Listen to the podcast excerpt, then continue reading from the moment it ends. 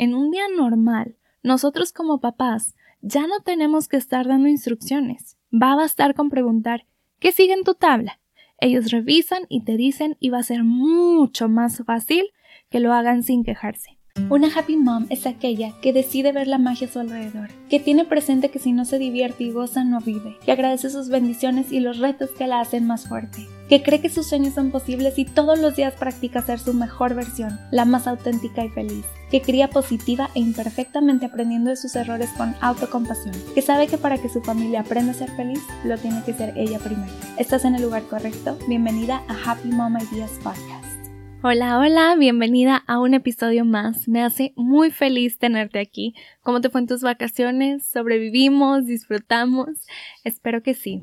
Creo que para muchos el verano es una temporada de relax, como que la vibra del mundo está así, en modo vacaciones. Andamos más chill, las mamás mínimo no tenemos que estar todos los días pensando que si se nos olvidó la cartulina o el disfraz de insecto que nos pidieron en la escuela. Para las mamás que no mandan a sus hijos a campamento de verano o con otras cuidadoras tuvieron más tiempo de convivir con ellos, de tenerlos en casa todo el día, yo mis respetos, porque en mi caso siempre que estamos en San Luis, o sea, en nuestra casa, y no hay escuela, entonces hay campito. ya si nos vamos con nuestra familia a Monterrey, entonces sí improvisamos todos los días con los planes de la familia de mi esposo y la mía, con los amigos, y nos olvidamos un poco de la rutina matutina. Y es de eso de lo que hablaremos hoy, las rutinas matutinas en este especial de Back to School. Desde mis inicios en la disciplina positiva, algo que me di cuenta que repetían de manera constante es el gran beneficio que es para la familia tener una rutina establecida para las actividades diarias. Las rutinas nos ayudan porque establecen límites, nos ayudan a eliminar las luchas de poder y aparte le ofrece a todos los miembros de la familia maneras de pertenecer y contribuir a la misma familia. Además de que nos ayuda a los papás a desarrollar beneficios a largo plazo. Te estarás preguntando, pero como cuáles beneficios, Andrea? ah, pues déjame te digo que empezando por el sentido de seguridad, una atmósfera más calmada, confianza y habilidades para la vida para los niños. Los niños tienen la oportunidad de aprender a enfocarse en las necesidades de la situación, hacer lo que se tiene que hacer porque se tiene que hacer. También aprender a ser responsables de su propio comportamiento, sentirse capaces y cooperar en la familia. Aparte, los niños disfrutan las rutinas y responden muy bien a ellas.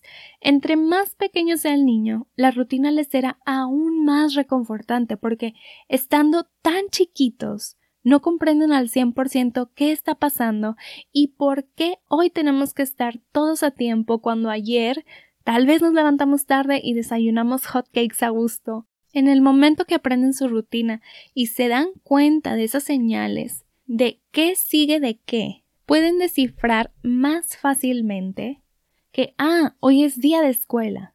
Y te digo lo que más, más es maravilloso cuando ya se estableció la rutina, que tú ya no eres el jefe. La rutina se convierte en la que manda.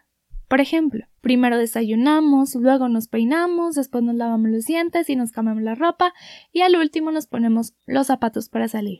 Esto es muy diferente a dejar que el niño te diga que se quiere cambiar el uniforme antes de desayunar cuando muy probablemente se va a ensuciar o incluso que ni siquiera se lo quiere poner.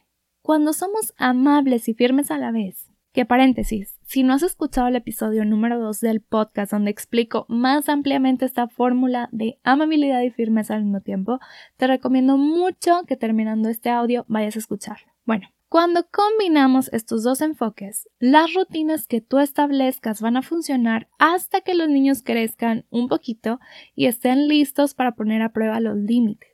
En ese momento, hasta los niños más chiquitos se pueden involucrar en crear las rutinas que eliminan los retos de las rutinas matutinas, incluso de la hora de dormir, de comer, de tareas, vacaciones y etc. Por ejemplo, le puedes preguntar a un niño de dos años ¿qué cosas se tienen que hacer antes de irnos a la escuela? Si tiene problemas para responder, tú puedes decir algo como mm, ¿qué te parece desayunar? Una vez que ya hayan pensado en todo lo que tienen que hacer en una lista que incluya lo que ya mencionamos, de peinarnos, lavarnos los dientes, cambiarnos la ropa o hasta acercar la lonchera a la puerta, Ayúdale a tu hijo a pensar en qué orden se tienen que hacer para que sea lo más fácil y lo más lógico. Aquí una técnica maravillosa que podemos aplicar y que parece magia son las tablas de rutinas. Y no quiero que se confunda con una tabla de recompensas o una de premios o una de estrellitas. No damos premios por las labores que como quiera se tienen que hacer. La tabla de rutinas funciona porque como lo que comenté hace un momento, se convierte en el jefe. Es simplemente una referencia de qué sigue. Muy pronto en mi página de internet tendré disponible un descargable ya listo para que puedas imprimir tu propia tabla de rutinas. Si acaso ya está en la tienda en línea, lo vas a poder encontrar en la descripción. Puedes usar imágenes o aún mejor idea es que les digamos a nuestros niños que les vamos a tomar unas fotos para pegar en la tabla. Y lo que harán será modelar cada paso de la rutina. Les tomas una foto desayunando, otra lavándose los dientes, poniéndose el uniforme y todo lo que quieras que sea parte de la tabla. Luego las imprimes y eso es lo que tendrás a la vista todas las mañanas. Y esa tabla puede ser del tamaño que tú quieras, como un póster o como una hoja sencilla pegada en tu refri. Para que los niños sientan que es más suya y como que les pertenece, los puedes invitar a decorarla y ponerle su nombre. Ahora, en un día normal, nosotros como papás ya no tenemos que estar dando instrucciones. Va a bastar con preguntar ¿qué sigue en tu tabla? Ellos revisan y te dicen y va a ser mucho más fácil que lo hagan sin quejarse. También puedes usar la música como tu aliada. Puedes tener una canción especial para cepillarse los dientes o para cambiarse la ropa, en mi caso, los primeros días de mi niña grande en el kinder, yo le ponía la canción de Caminito de la escuela de Cricri cuando ya era hora de acercarnos a la puerta para ponernos los zapatos y salir.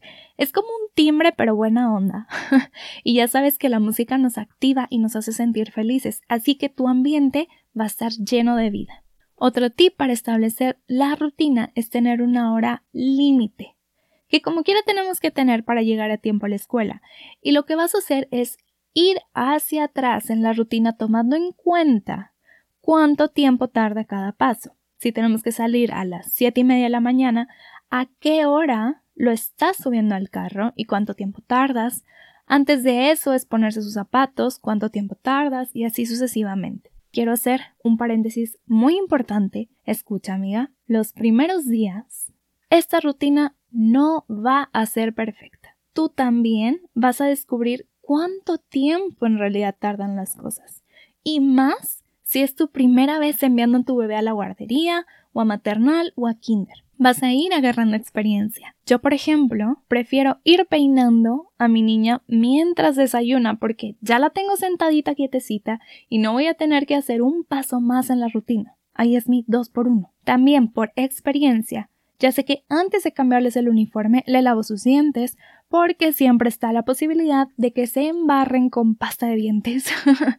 Yo recuerdo que en mis años de escuela primero me arreglaba a mí y lo desayunaba, pero una vez que fui mamá me di cuenta que para niños chiquitos eso casi siempre sale contraproducente porque siempre está la posibilidad que se ensucien con el desayuno. Así que amiga, respira y acepta el hecho que tal vez los primeros días o las primeras semanas todo parezca un caos. Que te quedes en un pequeño trance porque de tantas cosas incluyendo preparar el lonche no sabemos qué hacer ahora. Esto es normal y no pasa nada. Van a pasar los días y poco a poco vas a dominar la rutina. Sé compasiva contigo misma y todo va a estar bien. Este es el momento de pensar en las cosas que te facilitarían la mañana qué cosas puedes hacer antes para que tu cerebro recién levantado y muy probablemente desvelado no sufra con la locura matutina. Muchos expertos en productividad sugieren preparar la ropa antes.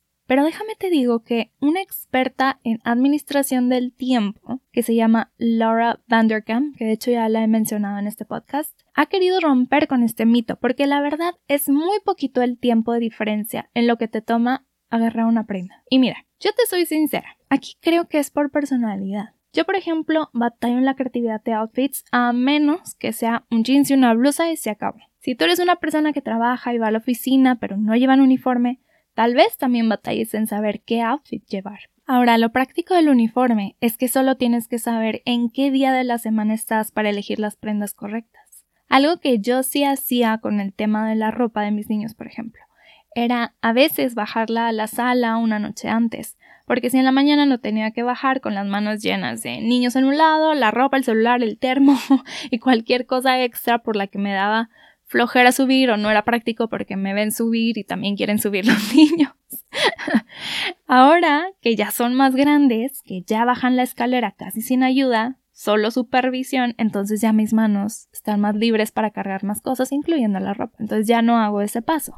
Así que literalmente es lo que le funcione a cada quien. Hablemos del tema de comida ahora. El desayuno y el lonche sí requiere poder mental si no has hecho un plan de comida. Algo que me ha servido mucho en estas semanas es, antes de acostarme, simplemente anotar. Mañana el desayuno será espacio en blanco y en la lonchera les voy a poner espacio en blanco. Y ya, si me siento con pila, incluso anoto lo que voy a preparar de comer. ¿En qué me ayuda esto? Además de agilizar mi mañana. Pues a dormir aún más tranquila, sabiendo que una vez que estemos en la cocina ya sé qué ingredientes sacar. Porque soy de las personas, no sé si te pase a ti, que abre el refri y se queda viendo por varios minutos a ver si algo aparece ya hecho así de la nada. poco a poco he ido desarrollando mi chef interior, que se le ocurren platillos solo viendo los ingredientes, pero aún no estoy donde me gustaría estar. Prefiero ya haberlo decidido con un cerebro más despierto. Ahora, esto de pensar una noche antes nos funciona a las que estamos en una temporada de nuestra vida donde nos estamos tomando un día a la vez, que por temas emocionales, dependientes, de transiciones, de tiempo o de salud, no podemos ponernos a pensar en toda una semana porque no estamos seguras cómo se va a ver. Pero si tienes la oportunidad de sentarte a planear el menú de la semana, ya hasta puedes ir al súper con lista establecida de lo que quieres preparar. Y déjame te digo que muy pronto también en mi página de internet tendrás un recurso que te va a ayudar a planear un mes de comidas en muy poquito tiempo, porque es una técnica muy, muy sencilla. De la misma forma que con la tabla de rutinas descargable, cuando esté disponible lo voy a incluir en la descripción de este episodio. Por mientras, estoy trabajando en todo mi sitio, está en construcción, pero quería que supieras que yo te puedo ayudar con eso muy pronto.